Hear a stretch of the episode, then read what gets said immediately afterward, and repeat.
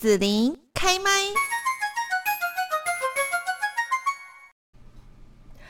子琳呢，最近常常在想说，哈，有没有办法在我们这个电台的广告业务工作上面创造高绩效啦，然后呢，赚更多的钱，或者是说我们可以处事更加的圆融，能够达成双赢，然后遇到困境呢，可以展现我们的韧性，度过难关的能力呢？今天我们在节目当中就来邀请到这一位节目来宾哦，那他呢是集上国际事业，也是 Global Sun 电电商平台执行长。执北真 Podcast 主持人，也合伙经营新竹区的建仁餐厨。贝谷异国鸡饭餐饮事业哦，那他说呢，在他的人生经验当中，有一个能力就可以克服业务工作，赚更多的钱，人际关系可以更好，抗压性可以更强，那就是业务力。所以呢，我们就是来邀请到这一位今天的来宾陈诗慧。那诗慧呢，最近一本出版《闯出人生好业绩》这样的一本书。那我们现在呢，就先请诗慧跟大家来问候一下喽。Hello，大家好，我是诗慧，今天很开心来到紫琳开麦跟大家见面，谢谢。是，好，那我们呢在这边哦，就是要请诗慧也跟大家来分享一下，就是我在书里面呢看到诗慧好像有小时候对自己很多不自信哦，那有一次呢被同学嘲笑说你眉毛很粗吗？我看一下也还好啊，那诗慧灵机一动。怎样？来，我等下有有看到我拨开头发吗？如果看影片，你可以看到我很正常、啊。有看到我？OK，我以前的睫毛就有点像那个毛会一直长，然后往下垂了。眉毛就是那我对，所以我偷哎、欸、给你看，你不要吓掉，我都会有一支剪刀，然后那个剪刀其实就是黑色一般大剪刀，就直接剪，哦，就剪眉毛，就就把它垂下来剪一剪这样。那小时候我因为生了三个孩子，你的眉毛真的有那么长吗？需要都用剪刀剪，其实还蛮大的，就是一般大的黑剪刀剪剪，就像剪头发那种剪刀剪剪就可以了。然后那个，可是小的时候，那时候流行是细眉，我觉得每一个时代啊，他喜欢美女的样子不一样。在我们那个年代，喜欢那个什么细眉啊，就眉就淡淡的，然后呃，嘴巴是小小的樱桃小嘴。你看我，然后鼻子是小小又挺的，那我刚好都相反，眉毛很粗，然后鼻子很平很扁。你看。比那个嘴巴还扁进去，我给侧面给子琳看，我我没有看到，我们也一样，真的哈。然后对呀，你看我的嘴巴就很翘，然后我还有龅牙，就是我也没有去，就是就是非常原始的我。那以前很多人就会笑我，就是一常很爱笑我，就是说，然后我从小都觉得自己很难看，可是我后来发觉到，原来那个。难看跟好看是随着不同的时代去做定义，对，因为现在就流行那个什么嘴巴什么厚嘴唇啊，去打玻尿啊，然后现然后鼻子扁，我那时候对于自己，你看我鼻子就扁到没有骨头了，然后以前鼻子扁就很难过，然后我妈妈就跟我讲说，那个鼻亚看就是鼻子扁一点比较好人缘，她说鼻子高一点就是比较冷漠嘛，就比较好不会好人缘。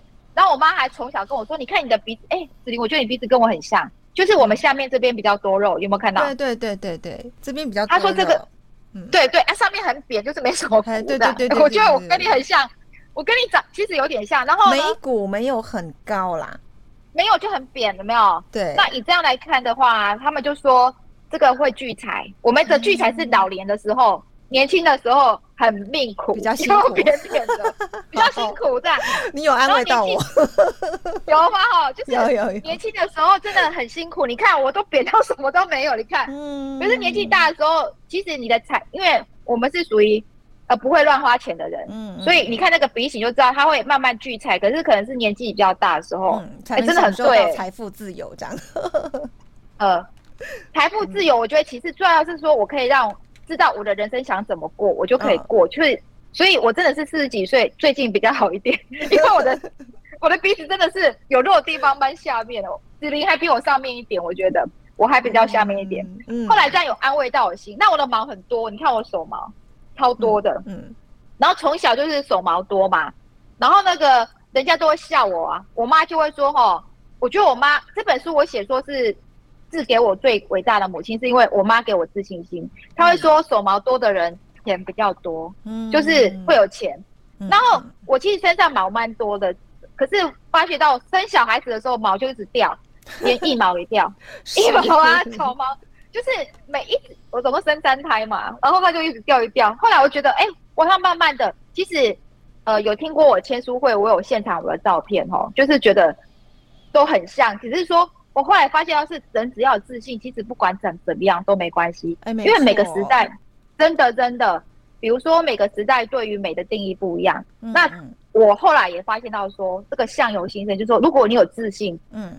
即使你长得虽然不是那么漂亮，我说我自己，但是人家会觉得我有味道，这样就够了。是气质很重要，我觉得气质比你那个五官长得怎么样哈，其实重要很多，就会是美女这样。你看像莫文蔚啊，好，莫文蔚，我觉得其实老实说她也不是很漂亮啊，对不对？彭佳慧也不是很漂亮，可是我觉得对就很好看啊。自信，当他的专长、他的工作获得人家肯定的时候，那个自信哈，那个巨星的感觉，你就觉得他就是很漂亮，他就是会 shining 这样的感觉哈。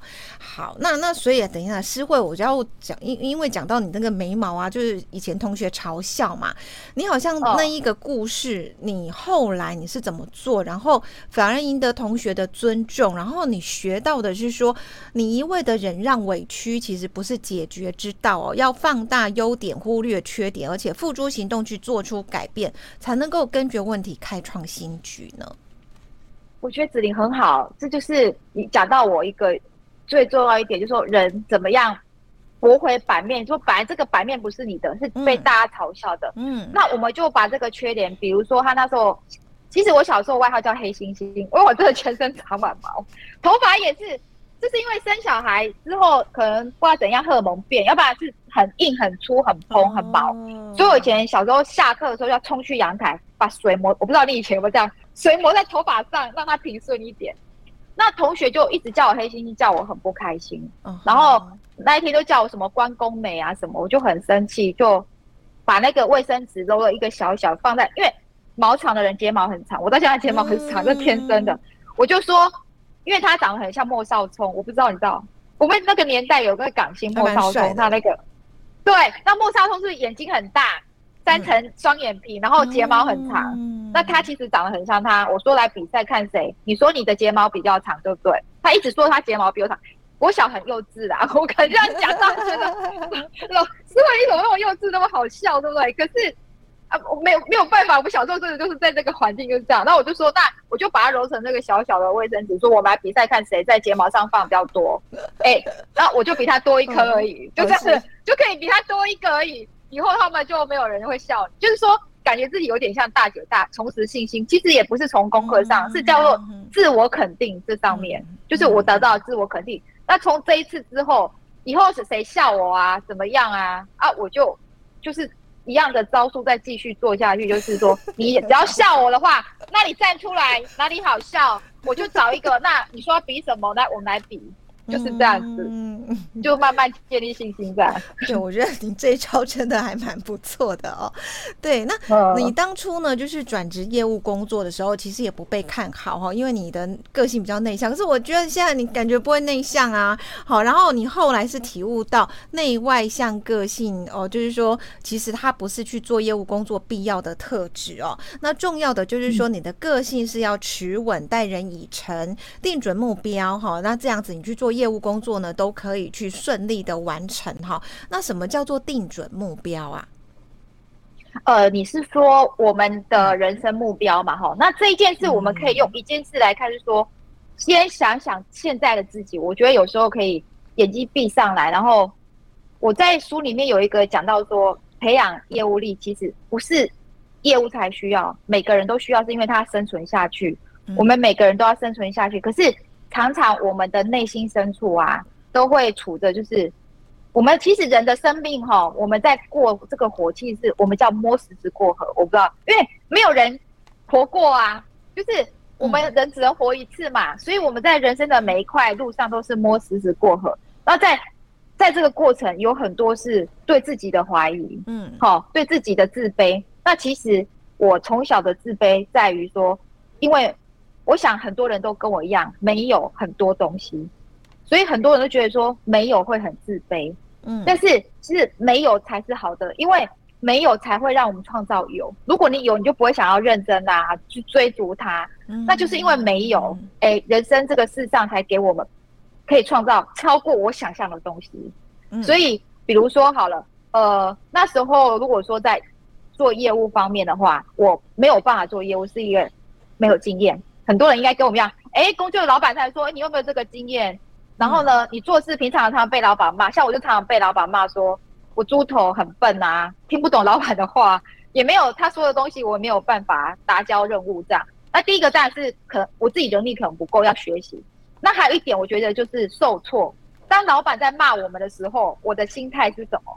那像我老板很比较，其实我很感谢这个老板，因为我觉得只要对我严苛的老板，我后来发现到他们气得半死骂我，身体也不好啊，对不对？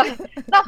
真的，他干嘛气半死来骂我？那 我如果可以转个念说，嗯，要挟我没有，他都已经气干被气呀。我是说，因为我也是云林县人，我妈会讲闽南语，就是我们气得半死了，然后他来骂了我，那我是不是叫我回家种田？以后明天不用来上班了？我真的同事就我明天不来上班了，可是我会跟他点个头，然后我又过来上班。我还记得那一次，因为。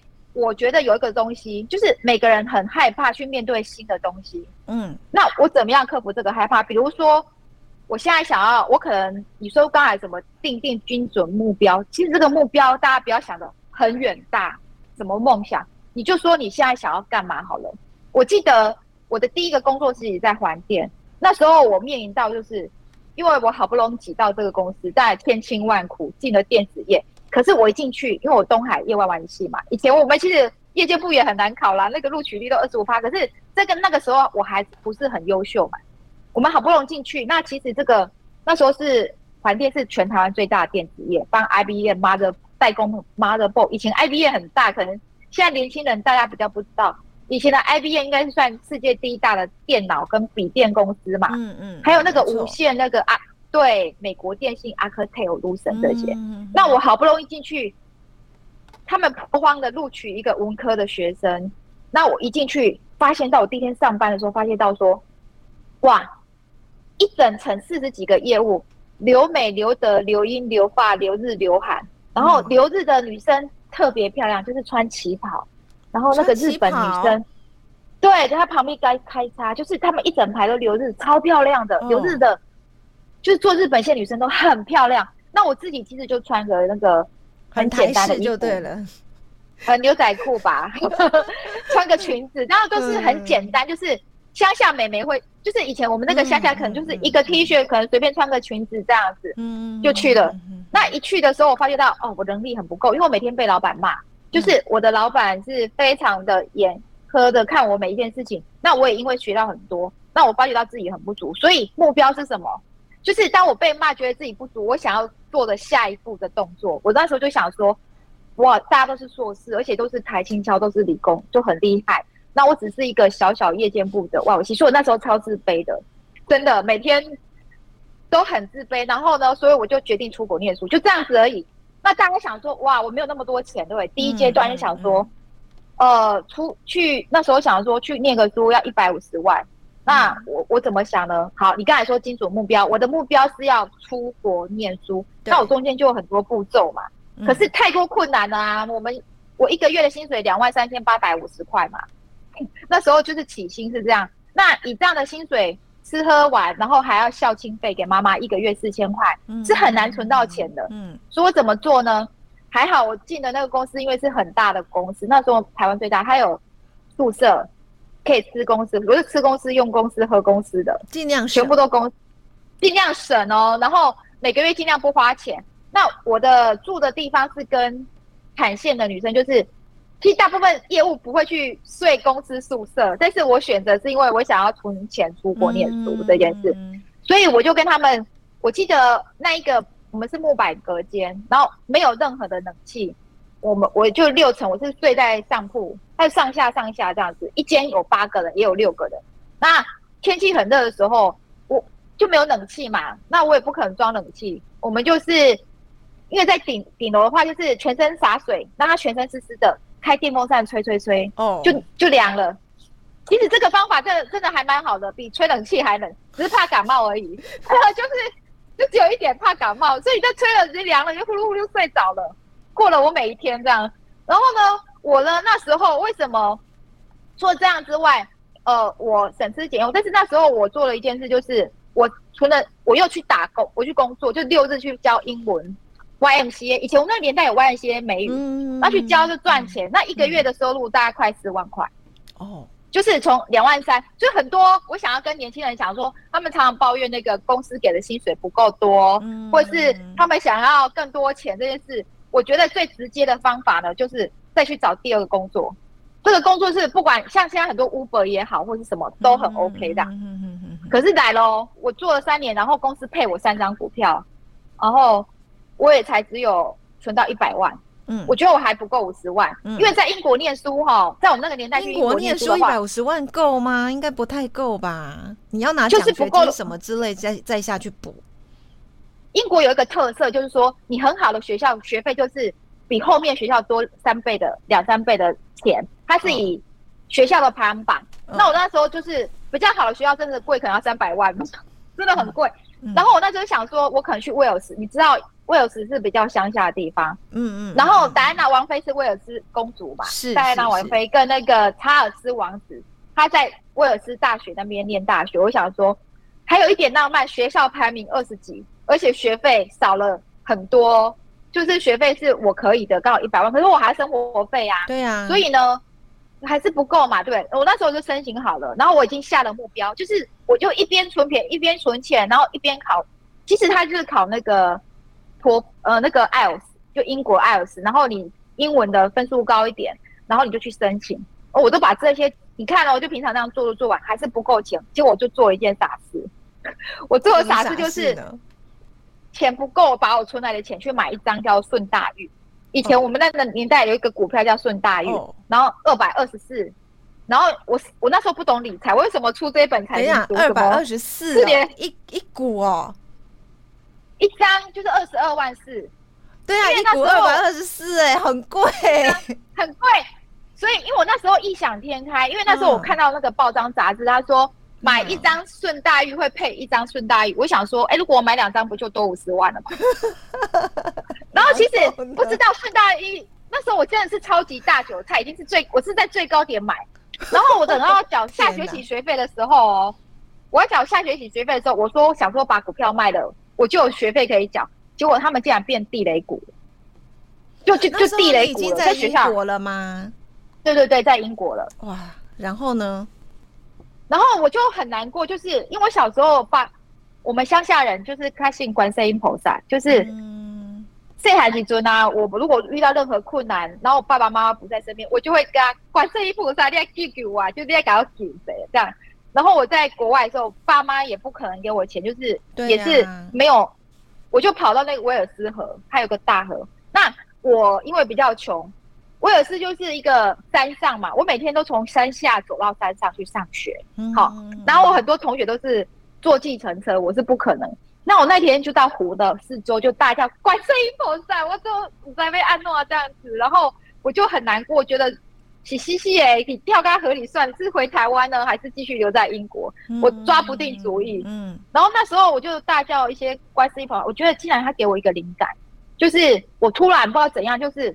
这边后面是河，往前走其实是市区，嗯，我就走到市区。走到市区之后呢，英国的那个 Burger King 就是汉堡王，汉堡王是英国。嗯，我就走进去跟他讲说：“哎，那个我没有钱呐，啊，我我我需要钱缴注册费，你可以给我一个工作吗？”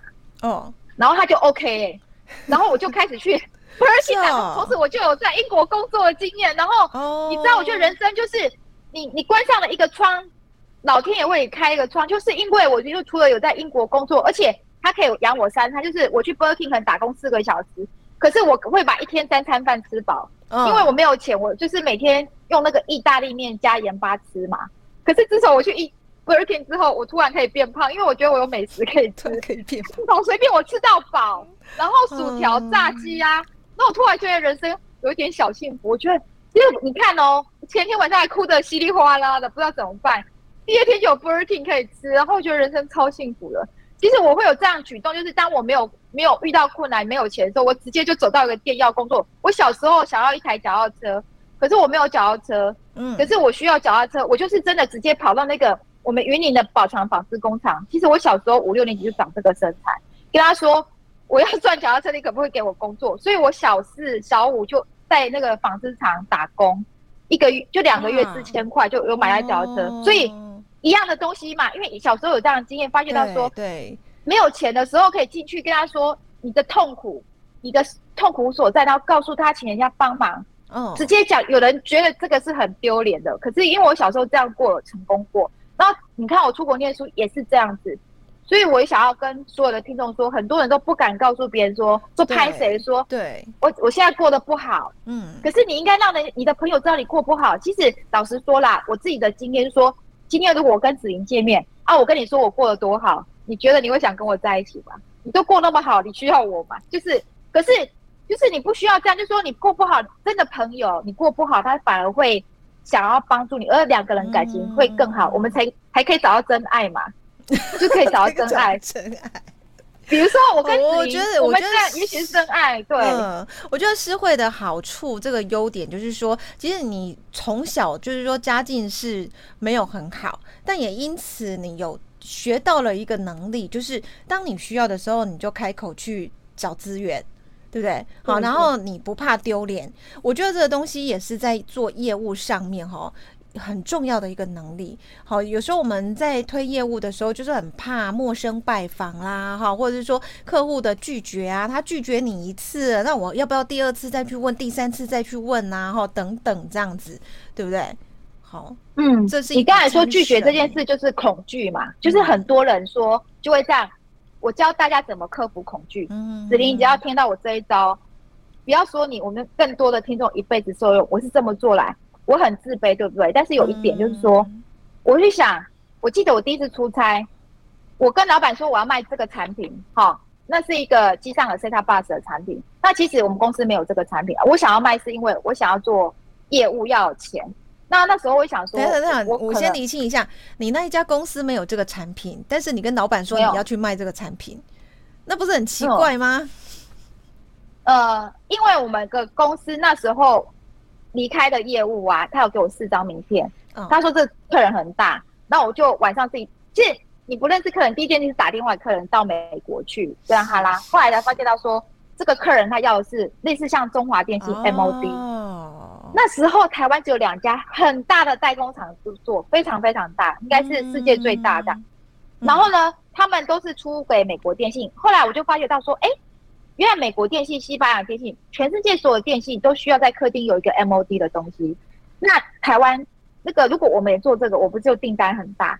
可是公司没有。嗯。那所以，可是可能因为我在在电子业有一种说，这个东西，因为其实每一个硬体的产品产值其实。最重要是软体的加注，嗯，所以我就去找那个相关的 IC 设计厂做那个 MOD 的，就是像中华电信 MOD 那种啊，跟他们找了一个板子，然后告诉老板说，这个以后订单很大，因为对于代工厂来说，哈，呃，你看哈，如果我们做冷气机跟冰箱要差很多，可是对于这种电子产品的代工厂来说，只要我有板子，我们都可以做出来，只是上面的软体不一样。对，好，那。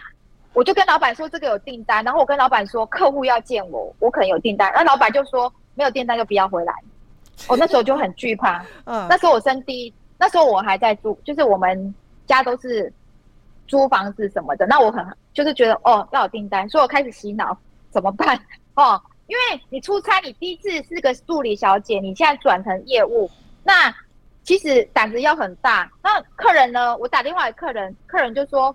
哦，你要来就来，其实他没有要我去啦，因为是我一直死都要去嘛。我说拜托你让我去一趟啊，我带产品去啊。其实我公司也没带产品，对，他的产品其实是跟 IC 设计厂商借来一块板子。哦。通常每一个 IC 设计厂商，他做这个 IC，他证明说这个 IC OK，他会做一个样品板给你，就 demo board。嗯嗯。那个 demo board 也不代表说就 OK 这样，其实离真的要量产是很大的一个距离。嗯。然后我就拿着这个板子去美国。哦。可是出发之前，我就跟我我就开始流眼泪，我不想出去，因为我压力太大，我怕不要康这样子，我就很怕不要康这样，我就跟我老公说，因为我儿子那时候一岁多，然后你看妈妈第一次这样出差，而且第一次出差压力很大，嗯，那我就说我真不想出去，我就很不想出去。可是我那时候想到说，我想给孩子买房子，然后我想要给孩子，我妈妈也住在房子，我们租一个月一万五的房子，然后我们还是骑九十 CC 摩托车那种。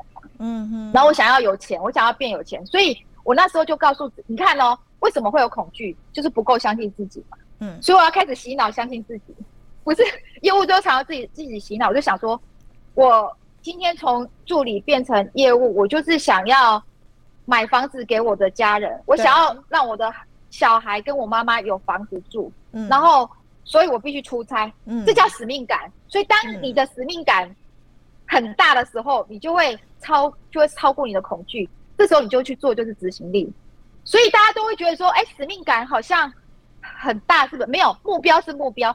第一使命感是说，我想要为我身边人做一些什么事，包含是说我想要去一次旅行，比如说我可能想要环游全世界，可能需要二十万比如好了，全世界嘛。那我想要环游全世界，我为了要环游全世界，于是我要去卖鞋子，于是我要去开一个电商平台，于是我还要再去打一份工。所以我那时候出差只是想说，好，我要呃。买房子给我孩子，我就出去了。当然，出去第一次真的不是很好。那一次出去，我记得第一次出去哦，客人在亚特兰大，就是在亚特兰大美国中部。一去啊，客人我就说，哎，这个是我们公司做的东西，业务嘛，土生的，就说，然后客人就说，那你会什么？然后客人说，哎，请问一下哦，那你怎么来的啊？你住哪里？他看我一个人，然后说，哎，你的 competitor 就是你的竞争对手，在我旁边都有办公室，因为他们很大嘛。而且有二三十个人在旁边办公室，而且他们住在 Holiday Inn，就是那种一天两百块美金的房子。嗯、哦，我跟他说我住 Day Inn，、嗯、所谓的 Day Inn 是住在那个加油站里面，嗯、一天就有四十九块美金。嗯，然后如果一般人可能觉得不好意思，哎，人家一个团队二十几个人啊，我一个人来，然后我还住在很破烂的 hotel，然后人家都是住在那个 Holiday Inn 里面，office 在旁边都美美的。啊，可是可能我从小就是从不好的环境长大的，我就跟他说，呃，因为我要省钱啊，帮公司省钱啊，而且如果我帮公司省钱，我可能报给你的产品价格可以便宜一点。我可能突然觉得，其实他应该内心是觉得我蛮好笑的，应该是，可是他有一个，应该是觉得蛮好笑的，因为来见他都是这么大的客人，都是一个团队，就是我一个女生就这样跑过来，嗯然后其实我那时候内心在长学，可是我们还是要假装很坚强这样，是，然后。对，就是这样，因为没办法，我们在外面嘛。嗯、那我我，我，然后他就跟我有一点，我觉得他有一点怜悯之心这样，但是他也没有说要再跟我约下一次见面，就这样就结束了。然后我就想说，天哪，我这样回台湾，那不就被老板骂到爆吗？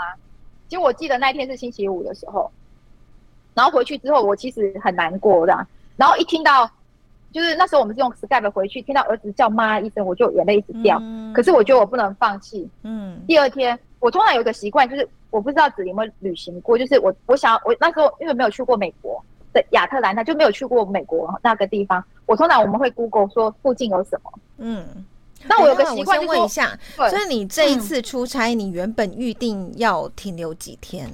原本就呃一个礼拜，一个礼拜，然后去掉前后的交通嘛，飞机对不对？对，那时候其实我才见客人一次，因为不可能见客人一次，你可以打下订单嘛，是，所以。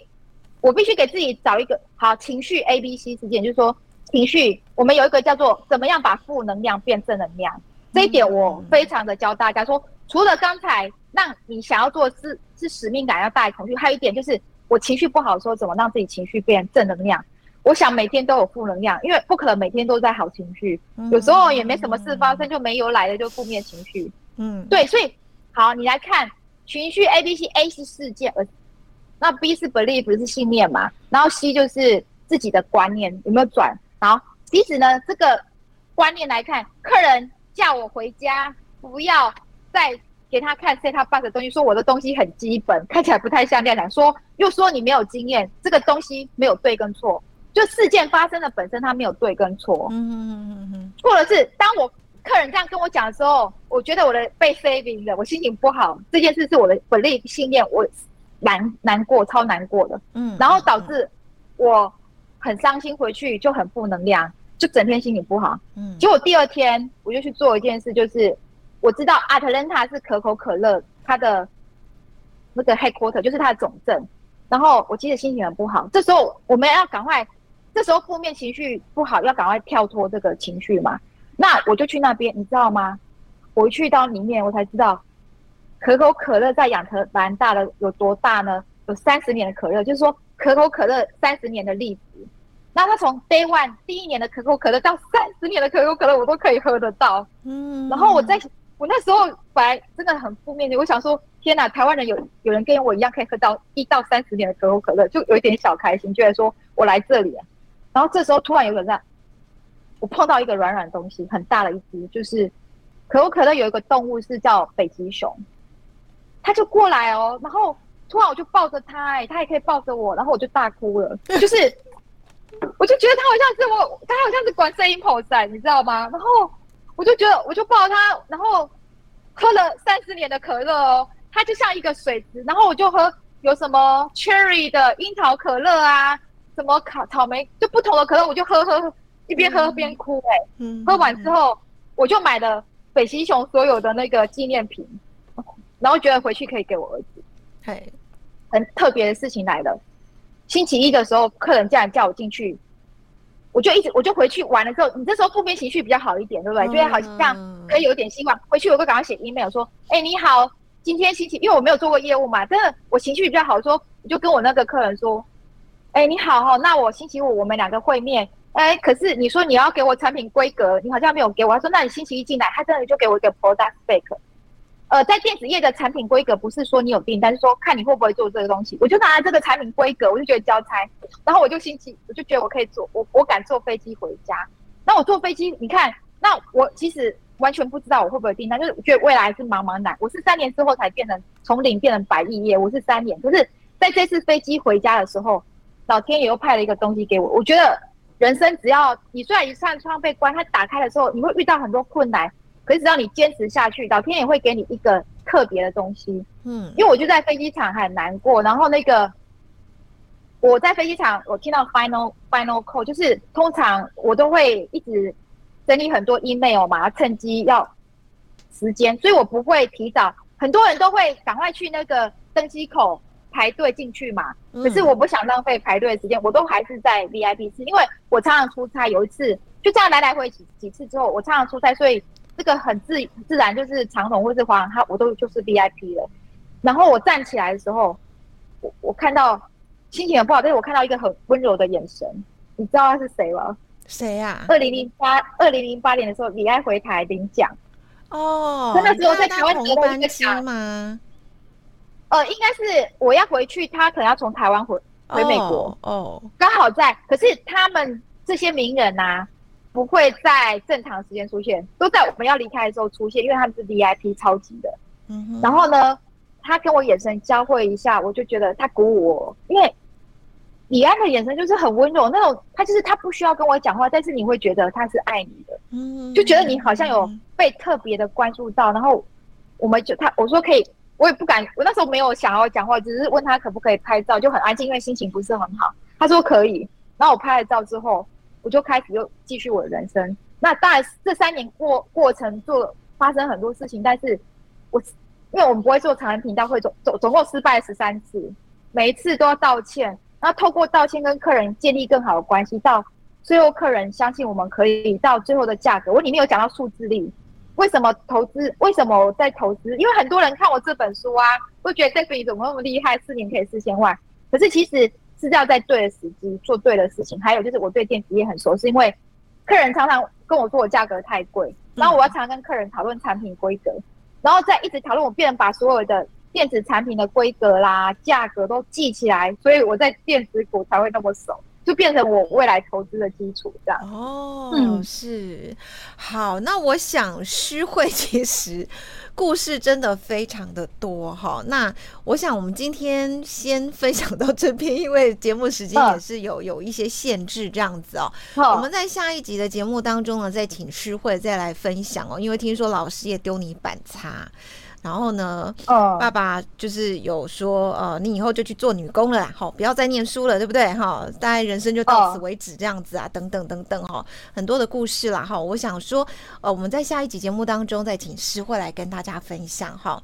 好，那我们今天要介绍一下，就是我们来访问到这位百亿超业哦，就是现在呢也是呃这个国际集上国际事业哈 Global 上电商平台的执行长，那么。呃也出了一本书《闯出人生好业绩》这一本的作者陈诗慧呢，跟大家分享她的故事哦。那今天我们就要谢谢诗慧喽。好，嗯，谢谢，好，拜拜，拜拜，谢谢你收听紫琳的节目，欢迎订阅关注紫琳开麦。子琳也想听听你在听完这一集节目后有什么想法或感受，欢迎留言分享或前往子琳的官网内职天生来逛一逛。我们下次见。